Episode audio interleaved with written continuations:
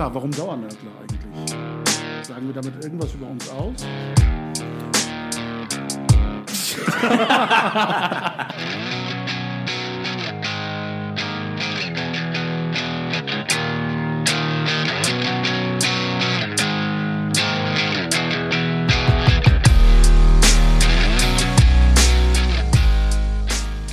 Herzlich willkommen zu einer neuen Episode der Dauernörgler. Heute zwar wie gehabt mit den bekannten Stimmen.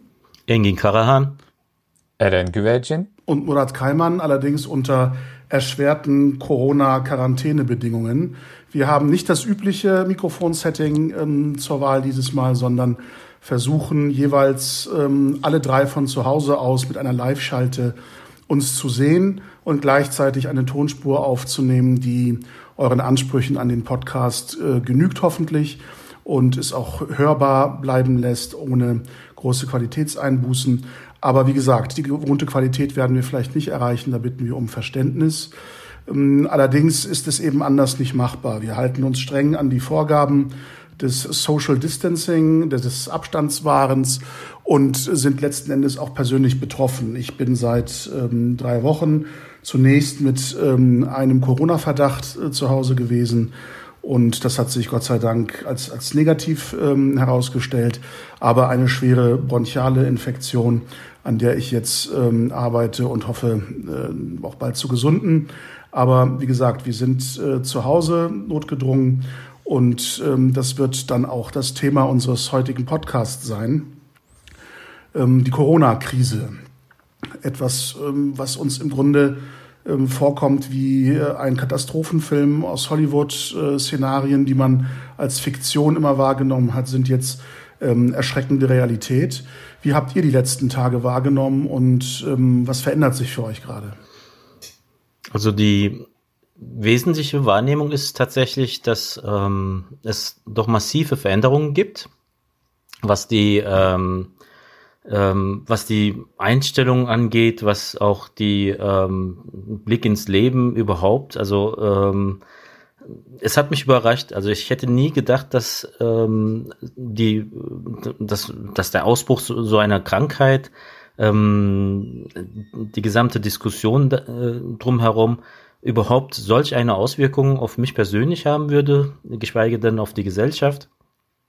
Aber ich, mein Eindruck ist halt schon, dass wir, je länger das Ganze andauert, wir halt schon Gefahr laufen, irgendwie zu einer Generation Corona zu werden. Also ähm, eine Generation, ähm, die von Nachgeborenen quasi auch erkannt werden wird äh, durch ähm, gewisse extensive Dränge, Vorratshaltung zu betreiben, einen aus, ausgeprägten Hygienetick, den wir uns irgendwie aktuell anlegen, ähm, Manierismen, wenn wir uns davor fürchten, Oberflächen, Gegenstände zu berühren ähm, und dann noch ähm, so der Drang, möglichst weit weg von allen anderen Menschen äh, das Leben zu verbringen, also ich denke schon, dass das Ganze mit uns etwas macht, dass es halt nicht nur eine Krankheit ist und es nicht nur darum geht, ob wir jetzt tatsächlich ähm, ein positives Ergebnis haben oder nicht, äh, den Virus tatsächlich abbekommen oder, nicht. Insgesamt macht aber die, das gesamte Setting ähm, meiner Meinung nach schon sehr viel mit uns.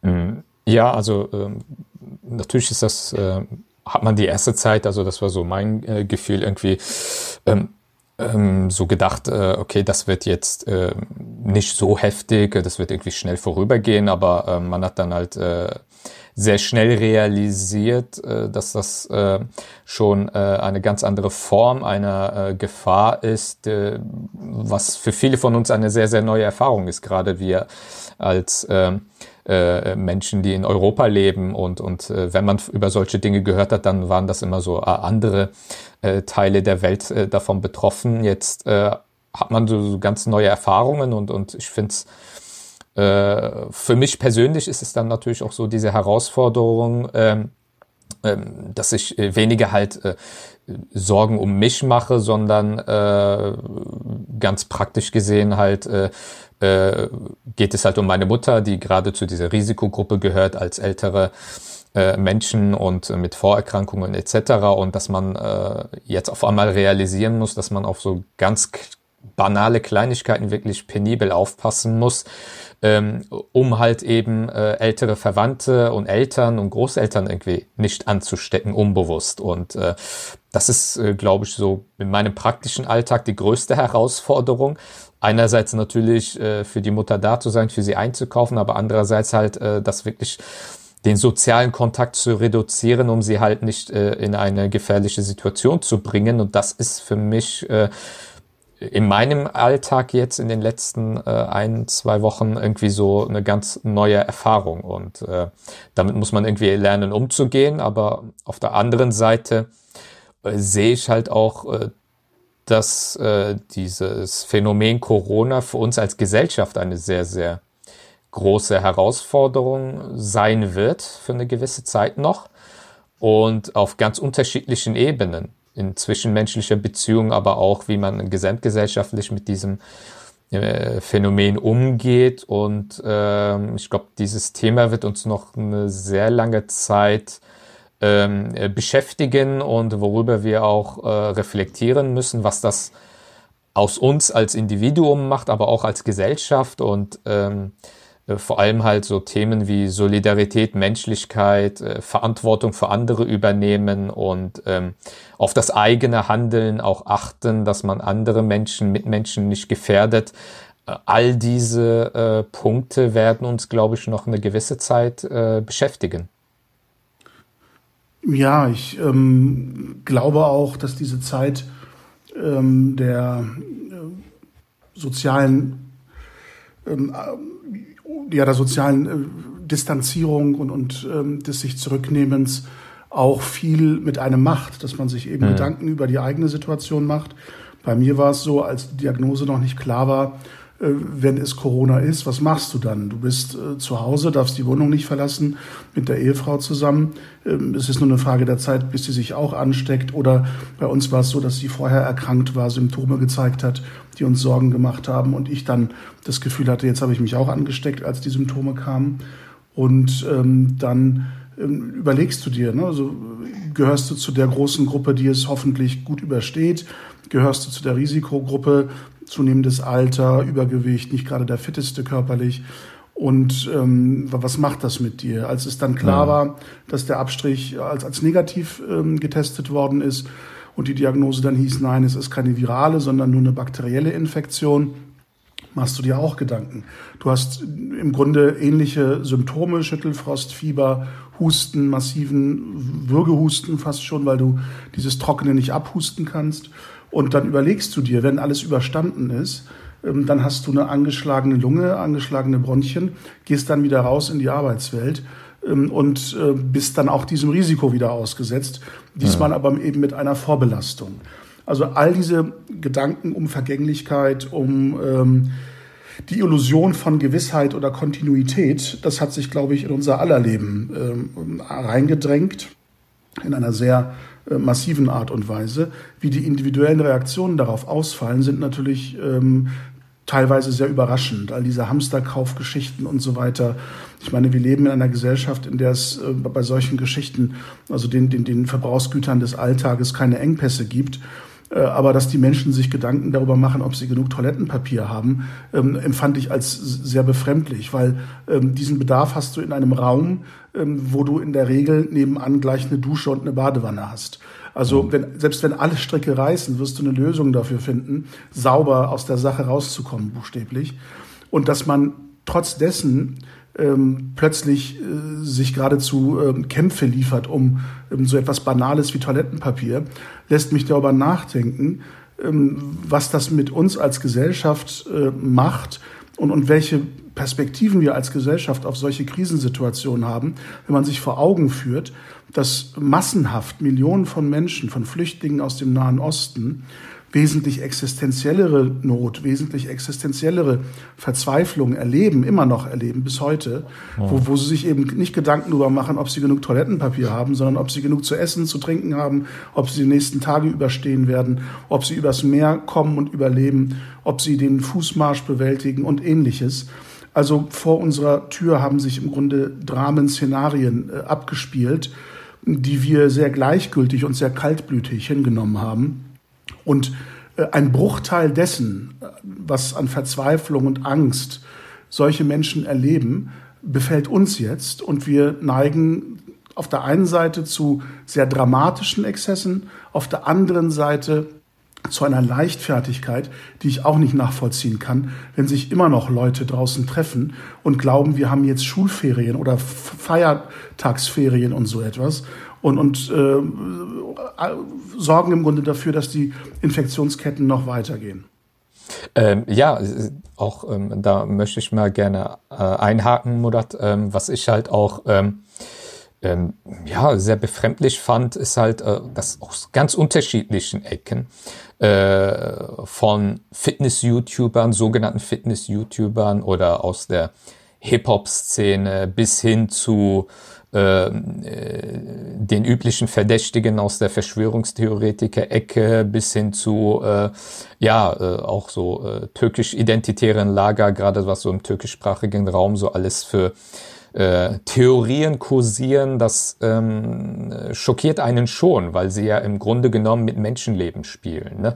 Ähm, das ähm, ähm, auch im türkischen Nachrichtenfernsehen und auch äh, ähm, in anderen äh, äh, äh Ländern äh, es Akteure gibt, die wirklich so die äh, Theorie, äh, gerade auch im sozialen Netz, äh, im Internet äh, kursieren, dass, äh, dass es diesen Virus gar nicht gibt oder dass es ein äh, biologischer Kampfstoff ist, der gezielt gegen China ausgenutzt wird. Und da gibt es einen türkischen Kolumnisten, der sagt, nein, China hat diesen Virus erfunden, um äh, seine Agenda durchzusetzen und, und die Amerika als Wirtschaftsmacht auszulösen, äh, weil jetzt ja die große Welle der Neuinfizierung ja Europa äh, erreicht hat und in China alles unter Kontrolle sei. Also es kursieren die absurdesten Theorien, die äh, aus ganz andere, unterschiedlichen politischen Lagern auch geschürt werden, äh, auch mit typischen antisemitischen Stereotypen und ähm, das kursiert über WhatsApp, über Facebook, Instagram und so weiter. Und das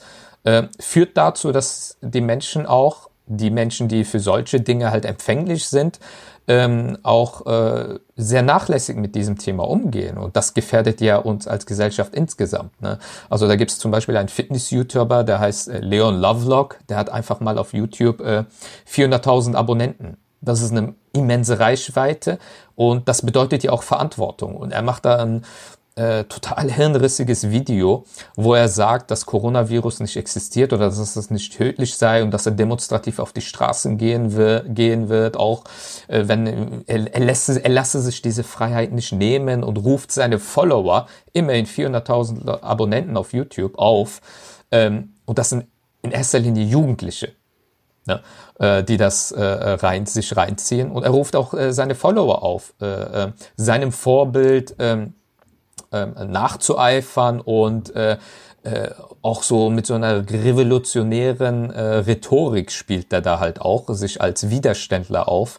Und äh, das ist halt sehr, sehr gefährlich. Und, und, und du hast auch aus dem religiösen Lager bestimmte Strömungen, auch unter uns Muslimen, die äh, das halt auch ähnliche Narrative bedienen und ähm, äh, das ist schon eine ähm, Herausforderung. Wie geht man mit diesen Social Media Phänomenen um? Wie kann man ähm, da entgegenwirken, dass äh, die Leute endlich kapieren, dass dass ein existenzielle, dass das eine existenzielle Bedrohung für uns alle ist. Und ähm, das äh, finde ich halt äh, eine sehr traurige Entwicklung, wie ähm, wie bestimmte Akteure ihre Reichweite auf Social Media eben dafür ausnutzen, um, um äh, äh, diese äh, perfide äh, Inhalte irgendwie unter das Volk zu bringen. Und an das gestern habe ich irgendwie gesehen, dann als das auf Social Media als äh, Cem Özdemir, der grünen Politiker, bekannt gegeben hat, dass er positiv äh, äh, Corona, also Corona infiziert ist, äh, dass das Test halt äh, positiv ausgefallen ist und dass er jetzt zu Hause bleibt und in Quarantäne, um andere zu schützen und äh, jenseits von seiner Politik oder von seiner politischen Richtung. Äh, man muss ja nicht irgendwie mit ihm äh, einer Meinung sein oder, oder irgendwie äh, äh, politisch ihm nahestehen, um äh, diese menschliche Notsituation erstmal äh, anzuerkennen. Ne? Stattdessen äh, gerade aus dem türkisch-nationalistischen Lager war Schadenfreude äh, bis hin zu, das hat er verdient oder meine Bittgebete wurden endlich erhört, äh, twitterte ein äh, berühmter türkisch-nationalistischer Influencer äh, namens Bilgili Üretmen. Äh, und da denkt man sich schon, was geht in diesen Menschen vor und vor allem, womit infizieren sie, mit welchem äh, ja, äh, gedanklichen Krankheiten infizieren solche Leute ihre ganzen Follower. Und äh, das hat schon ein gewisses Gefahrpotenzial, was man auch thematisieren muss. Es ist ja gerade die Aspekte, die du ansprichst, aber auch insgesamt die gesell gesellschaftliche Reaktion ähm, auf diese, auf diese, ähm, äh, auf, auf, auf den Virus, finde ich irgendwo aber auch sehr spannend. Also spannend vor dem Hintergrund äh, zu sehen, ähm, wie funktioniert Gesellschaft, wie, wie funktioniert, äh, wie funktionieren auch Gemeinschaften und ähm, welche Auswirkungen haben dann tatsächlich solche Krisensituationen auf das Normale, äh, auf das Selbstverständliche, ähm, dass wir bis dorthin ja auch nie in Frage gestellt haben. Also man muss ja auch sagen, wir sind letztendlich hier Zentraleuropa auch eine Generation, die, ähm, wir sind alle um die 40, über die 40 mittlerweile, die ihr ganzes Leben lang, zumindest vor der eigenen Haustür, keine, keine großen Krisen gesehen hat. Also wenn natürlich bosnischstämmige äh, jetzt dabei werden, die haben, die haben dann natürlich nochmal einen ganz anderen Zugang.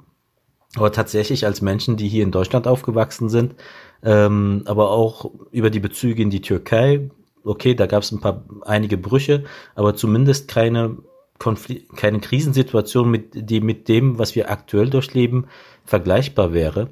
Und ähm, dort zu beobachten, was das mit den, mit den Menschen macht, was das mit ähm, den Mechanismen macht, die man an sich als doch sehr stabil wahrgenommen hat und die sich, die sich aktuell dann doch als sehr fragil zeigen, also als sehr zerbrechlich zeigen. Also es fängt tatsächlich von der Warenkette an, die man als ähm, als nicht äh, abbrechbar wahrgenommen hat und dann halt doch vor leeren ähm, äh, Regalen dann äh, beim Einkaufen äh, steht, ähm, aber auch äh, vor der Frage, inwieweit halt so Aspekte wie Solidarität und so weiter, die wir halt immer wieder angesprochen haben, ähm, inwieweit die tatsächlich in der Realität ausgelebt werden. Und ähm, wo du dann halt teilweise Vertreter einer Generation hast, äh, von jüngeren Generationen, die dann halt sagen, ist mir doch am Ende völlig egal,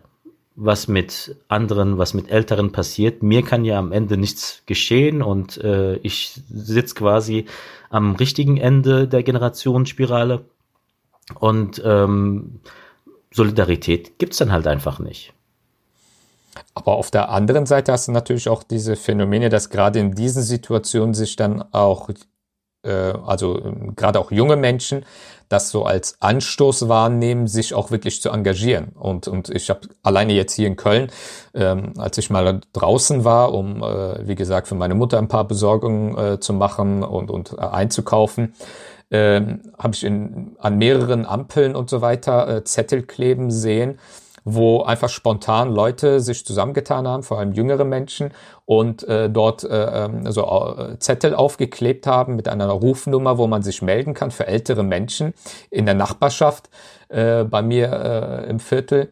Und äh, äh, die halt eben, äh, weil sie alt sind oder weil sie krank sind, irgendwie nicht rausgehen können oder um sich zu schützen halt nicht rausgehen wollen und Angst haben, sich irgendwie beim Einkaufen oder was auch immer zu infizieren mit diesem Virus, dass ähm, junge Menschen äh, von sich aus dann einfach äh, so diese Initiative starten in ihrem Viertel, in ihrer Gegend und so Zettel verteilen an die Wohnungstüren, Haustüren etc. und Hilfe anbieten. Und das ist, glaube ich, so äh, die, die, die schöne Seite all bei diesen Akteuren, die irgendwie ähm, aus der Reihe tanzen, die äh, Deppen gibt's halt immer.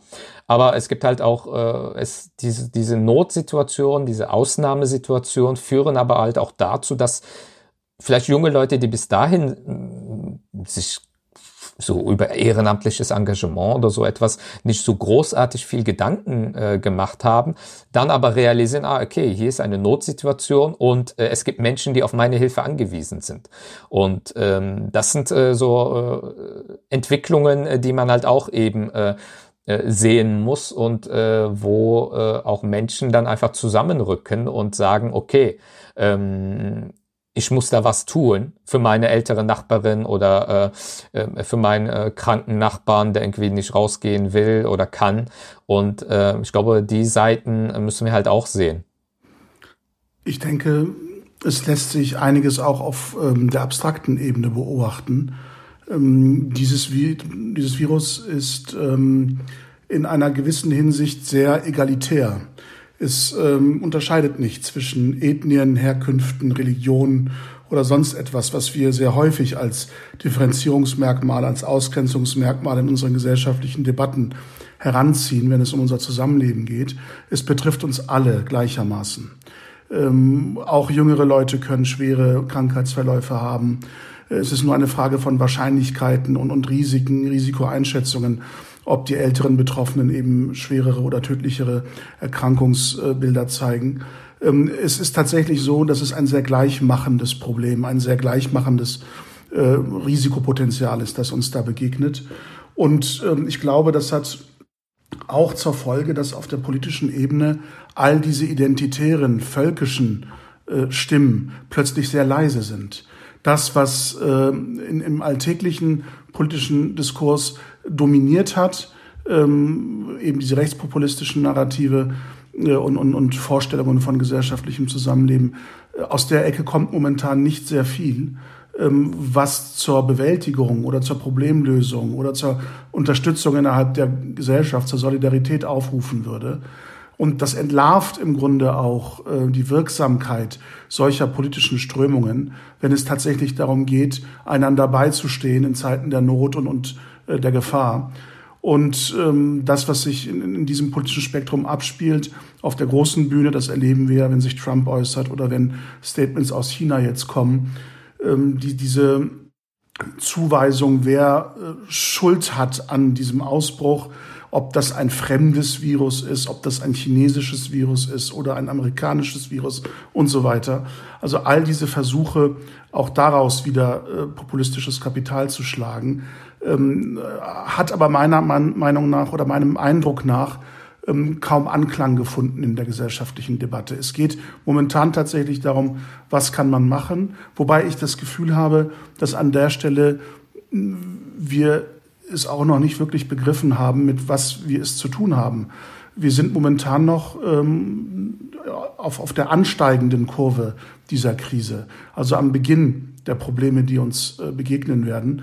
Äh, andere Länder, die weiter voraus sind in, in dieser Entwicklung, mhm. auch in Europa, wie in Spanien oder gerade in Italien, ja. wo man ähm, ja mittlerweile mehr Todesfälle verzeichnet als in China, ähm, zeigt auch, dass ähm, die Todeszahlen nicht nur auf das Konto des Virus gehen werden, sondern auch auf das Konto schlechter gesellschaftlicher politischer Führung, ähm, schlechter oder unzureichender Maßnahmen zur Eindämmung ähm, mhm. dieser Epidemie. Und ähm, wenn man sich ansieht, dass im Grunde ähm, die, die ähm, tödlichen Spitzen dessen, was in Italien passiert ist, im Grunde hausgemachte schlechte Politik ist oder die Folgen dieser hausgemachten schlechten Gesundheitspolitik sind, zu wenig Betten, zu wenig Intensivstationen und so weiter, ähm, dann ähm, muss man sagen, dass tatsächlich Politik eben auch ein, ein Stück weit Daseinsvorsorge ist und die Verantwortung trägt einer Gesellschaft, auch Kapazitäten und Ressourcen zu bieten, die sie in solchen Momenten braucht. Und da scheint es zum Beispiel in Italien sehr falsch gelaufen zu sein. Und ähm, das ist, glaube ich, auch das, was momentan in der Debatte hier bei uns ähm, nicht so wirklich ankommt. Diese Warnung, dass wir uns noch am Anfang befinden, dass alle drei bis vier Tage sich die Zahl der Infizierten verdoppeln wird, dass dementsprechend mehr Todesfälle auf uns zukommen werden und wie sich dann unsere Gesellschaft ver verhält, das wird eine Bewährungsprobe sein. Zumal viele Mechanismen, die wir eigentlich immer ähm, zum Einsatz gebracht haben, wenn wir in Krisen waren, wenn wir Schwierigkeiten hatten, wenn wir Sorgen hatten, ähm, gerade jetzt nicht zu funktionieren scheinen. Also wir kommen ja alle, alle drei aus einem eher religiösen Kontext ähm, und die aus einem Kontext, wo die Antwort auf Krisen, auf Schwierigkeiten, auf Probleme irgendwo auch bedeutet, zusammenzurücken. Nur wie soll man jetzt zusammenrücken in einem äh, in, in einer Situation, wo die Devise lautet, um für sich selbst zu sorgen, aber auch um noch viel mehr für andere Menschen zu sorgen, äh, muss man Distanz zueinander wahren. Wie gehen dann eigentlich Religionen, wie gehen Religionsgemeinschaften, wie gehen religiöse Menschen mit solch einer Krise um, die für sie bedeutet, dass sie zwangsläufig ähm, gemeinsame rituelle Gebete nicht verrichten können, zum gemeinsamen Beten nicht kommen können. Für Muslime bedeutet das aktuell zum Beispiel, heute war das zweite Freitagsgebet, ähm, oder der, heute war der zweite Freitag, ähm, an dem es keine Freitagsgebete in den Moscheen hier in Deutschland äh, gegeben hat, ähm, von den Religionsgemeinschaften selbst ausgerufen, also noch bevor irgendwelche Quarantäneregelungen äh, zum Zuge kamen, Aussorge für die Menschen. Ähm, aber auch die täglichen gemeinsamen Gebete in der Moschee finden nicht mehr statt. Und dann stellt sich natürlich die Frage, ähm, wie soll das eigentlich weitergehen? Wie, wie kann zum Beispiel Religiosität funktionieren in einer Religion, die sehr stark darauf angewiesen ist und auch sehr stark darauf bedacht ist, Gemeinschaft herzustellen, Community herzustellen. Ähm, wie, welche Auswirkungen wird diese aktuelle Krise auch auf, auf die Frage der, der weiteren, der Zukunft der Religiosität, der muslimischen Religiosität haben. Ähm, ja, und äh, ein äh, weiterer Punkt, also wir wissen ja auch nicht, wie lange das jetzt äh, überhaupt noch äh, so bleiben wird erstmal. Ne? Äh, es, äh, ich meine, es gibt ja Schätzungen, dass das erstmal äh, zumindest einige Wochen äh, ähm, ähm, so bleiben wird, vielleicht sogar Monate, je nachdem, äh, wie die Entwicklung äh, jetzt weitergeht. Und äh, der Fastenmonat Ramadan steht vor der Tür. Und das ist gerade der Fastenmonat Ramadan ist ja auch, äh, man fastet ja nicht nur, sondern zum äh, Fastenbrechen und zum äh, abends dann äh, nach dem äh, Iftar, nach dem Fastenbrechen äh, zum Nachtgebet äh, kommt die ganze äh, Gemeinschaft ja zusammen in den Moscheen für das Tarawih-Gebet. Ähm, also das wird auch eine sehr, sehr große Herausforderung. Äh, wenn es so bleibt, werden ja auch die Tarawih-Gebete nicht stattfinden. Und ähm, gerade das Tarawih-Gebet ist schon ein äh, sehr wichtiger Bestandteil des Fastenmonats Ramadan. Äh, und auch die gegenseitigen Besuche oder Einladungen zu dem Fastenbrechen, äh, das sind alles äh, Punkte, die höchstwahrscheinlich in diesem Jahr ähm, ausfallen werden. Und wie, wie geht man damit um? Äh, das wird eine große Herausforderung für die äh, äh, ja, Moscheeverbände. Wie, wie, wie können sie diese Lücke, die spirituelle Lücke irgendwie schließen? Da muss man äh, sich, glaube ich, äh, versuchen, irgendwie neue Wege äh, zu gehen. Wie, wie kann man das überhaupt mit Online-Angeboten überhaupt äh, aufwiegen? Das wird nicht funktionieren natürlich. Diese, diese spirituelle Aspekt des Tarawih-Gebets und so weiter kann man ja nicht irgendwie ähm, diese Lücke irgendwie schließen. Aber die gemeinsame äh, Koranrezitation zum Beispiel. Gemeinsame Koranrezitation, genau. Und äh, äh und äh, ein anderes, meiner Meinung nach sogar viel äh, ja, heftigere, äh, heftigeres Problem oder Herausforderung ist äh, natürlich der, der Umgang mit den Janazes, also mit den, mit den äh, Verstorbenen, die jetzt in den nächsten äh, Tagen, Wochen äh, versterben werden und, und, und die generelle Praxis, dass man die Großteil äh, vor allem der türkeistämmigen Muslime äh, natürlich diese Überführungen äh, der äh, äh, Leichname ihrer äh, Verwandtschaft äh, und so weiter, äh, Familienangehörige in die Türkei, dass sie dort beerdigt werden. Da gibt es ja auch größere Probleme jetzt, äh, wie man ja äh, von den äh, Mitteilungen äh, der äh, Bestattungsfonds, der muslimischen Bestattungsfonds, ja in den letzten Tagen erfahren konnte. Ich glaube, Murat äh, ist da besser im Bilde. Ähm, ich, ich, weiß nicht, ob ich besser im Bilde bin, aber ich, ich ähm, habe da einige Dinge zu sagen, äh, weil das Thema, das ihr ansprecht, sehr wichtig ist. Was passiert mit der kollektiven Dimension unserer Religion? Wir haben ja eine sehr dialektische religiöse Praxis, die auf Individualität, aber eben auch Kollektivität setzt. Und all diese Aspekte von Kollektivität, die brechen jetzt weg.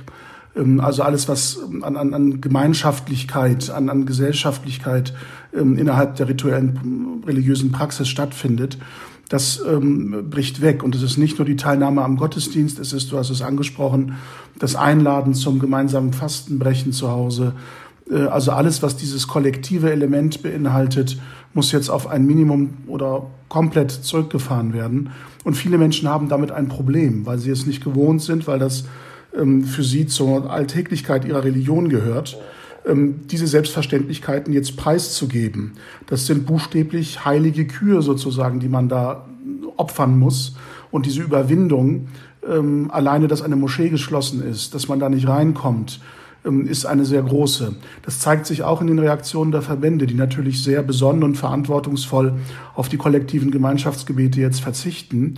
Aber wie schwer sie sich mit diesem Aspekt tun, zeigt sich auch in der Tatsache, dass sie in einem Nebensatz dann sagen, für individuelle Gebete bleiben die Moscheen weiter offen. Ähm, man will zwar auf Desinfektion und so weiter achten, aber äh, wenn jemand dann eben vorbeikommt und sein Gebet verrichten möchte, alleine, individuell, dann soll das offen bleiben. Also dieser Platz der Zusammenkunft, äh, dieses Mesjid, also das, was eine Moschee ja auch ausmacht, das fällt weg. Und wenn du die Bestattungsgeschichten ansprichst, da wartet auf uns ein, eine große Krise, ein, ein großes Drama. Ähm, denn, wie gesagt, die Fallzahlen werden steigen, sie steigen exponentiell. Alle drei bis vier Tage verdoppeln sich die Zahl der Infizierten. Und die äh, Epidemie wird für Deutschland erst dann äh, medizinisch wohl überwunden sein, wenn man den Fachleuten jetzt glaubt in ihrer Einschätzung, wenn knapp mehr als 50 Prozent der Bevölkerung infiziert sind. Und diese Schätzungen gehen davon aus, dass das innerhalb eines Jahres erreicht sein wird. Das heißt, wir reden momentan von einer Situation, die uns im Sommer erwartet, Juni, Juli, ähm, wo wir mit mehreren Millionen Infizierten zu rechnen haben. Und wenn man sich die Zahl der Todesfälle im Verhältnis zu diesen Infektionszahlen ansieht, wird es darauf hinauslaufen, dass geschätzt sich die Bestattungen auch von Muslimen in Deutschland um das Fünffache, vielleicht das Sechsfache erhöhen werden. Und diese Kapazitäten ähm, haben die Verbände nicht oder zumindest äh, in ihrer aktuellen Situation nicht. Ich hoffe, dass sie sich darüber Gedanken machen, wie sie mit diesem Problem umgehen wollen. Momentan sind es ungefähr zehn Prozent, die in Deutschland bestattet werden. 90 Prozent möchten in die Heimatländer überführt werden oder die Familienangehörigen wünschen sich das.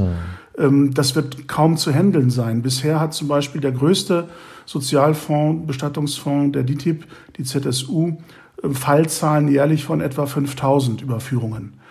Wie wird sie in drei, vier Monaten damit umgehen, wenn 25.000 Fälle auf sie warten? Und ähm, die Logistik ist ja jetzt schon eingeschränkt, wenn man sich auf den Seiten anschaut, wie die ersten Reaktionen dieser äh, Institutionen sind. Ähm, dann heißt es, dass die Logistik nur noch über den Frankfurter Flughafen abgewickelt wird. Also der Frachtflugverkehr der Särge konzentriert nur über Frankfurt erfolgt. Das bedeutet, die Toten werden im gesamten Bundesgebiet in Leichenwagen äh, nach Frankfurt gefahren und ähm, warten dann dort auf Frachtflüge ohne begleitende Angehörige. Das war bisher immer so üblich, dass mindestens ein Begleiter mitflog werden also in der Türkei dann abgeholt werden müssen von Angehörigen am Flughafen und dort bestattet werden. Nur ich gehe davon aus, dass wenn wir von einer Vervierfachung, Verfünffachung der Fallzahlen ausgehen, dass diese Logistik nicht mehr zu handeln sein wird, weil es einfach zu wenig Bestattungsfahrer gibt, zu wenig Leichenwagen gibt.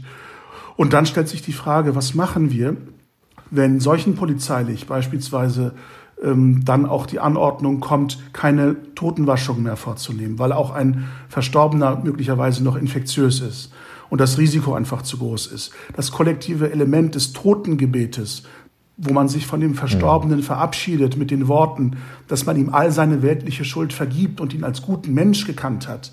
All das wird wegfallen. Die Hausbesuche zur Kondolenz, zur Unterstützung, zum gemeinsamen rituellen Gebet, zum Beistand, das wird alles wegfallen.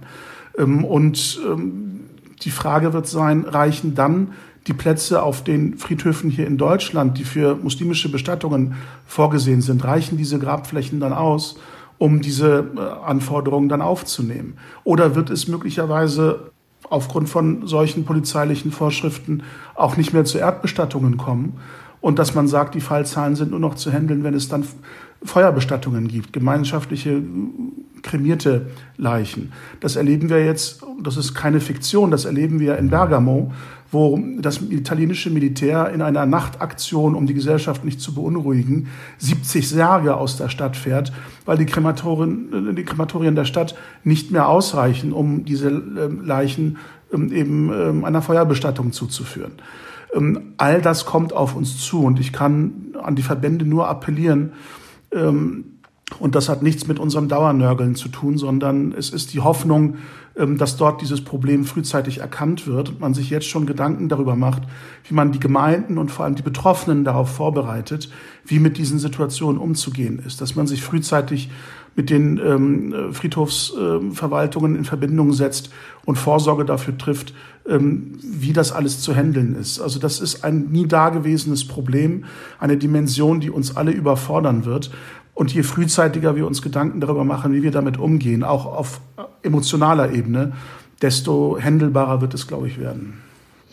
So überraschend das Ganze eigentlich, so überraschend das Ganze eigentlich ist, ähm, spiegelt, spiegelt es ja aber auch eine Entwicklung mit, die wir seit einigen Jahren auch so beobachten, nämlich das immer weiter voranschreitende Individualisieren, äh, Individualisieren von Religion, dass ähm, Religion halt immer mehr äh, im privaten, im persönlichen Bereich gelebt wird. Ähm, und da hatten, da hatten wir, glaube ich, als Muslime nochmal eine gewisse Verzerrung ins Positive durch die Freitagsgebete, weil einfach aufgrund des Statuses des Freitagsgebets ähm, und, und auch die Festtagsgebete, Murat hatte mal in einer Folge von U-Boot-Muslimen gesprochen, die zweimal im Jahr auftauchen, ähm, hatte man halt schon den Eindruck, okay, die Moscheen sind weiterhin voll, sie sind gefüllt und ähm, wir können eigentlich so weitermachen wie bisher. Und ich denke, das Ausfallen des Freitagsgebets hat eine Dimension sehr deutlich gemacht, die wir schon viel länger äh, leben, nämlich dass halt der Bezug zu der zu der jeweiligen Gemeinde zu, und auch äh, die völlige Identifikation mit einer spezifischen Moscheegemeinde schon seit langem eigentlich gar nicht mehr da ist. Und ähm, sehr viele Muslime, ohne dass sie äh, der Religion abgeschworen hätten oder ohne dass sie auch weniger religiös geworden wären, letztendlich auch immer seltener ähm, in anderen Kollektiven Kontexten unterwegs gewesen sind. Also die Frage, wie gehe ich, wie gehe ich als Moscheegemeinde, wie gehe ich als äh, muslimische Gemeinschaft mit dieser Situation um, die stellt sich ja eigentlich auch unabhängig von Corona, die stellt sich auch unabhängig von den aktuellen Quarantänesituationen. Ähm, und vielleicht bietet das ja aktuell auch ähm, einen Anlass, tatsächlich mal diese Themen ernsthaft auf die Tagesordnung zu, äh, zu nehmen und zu diskutieren.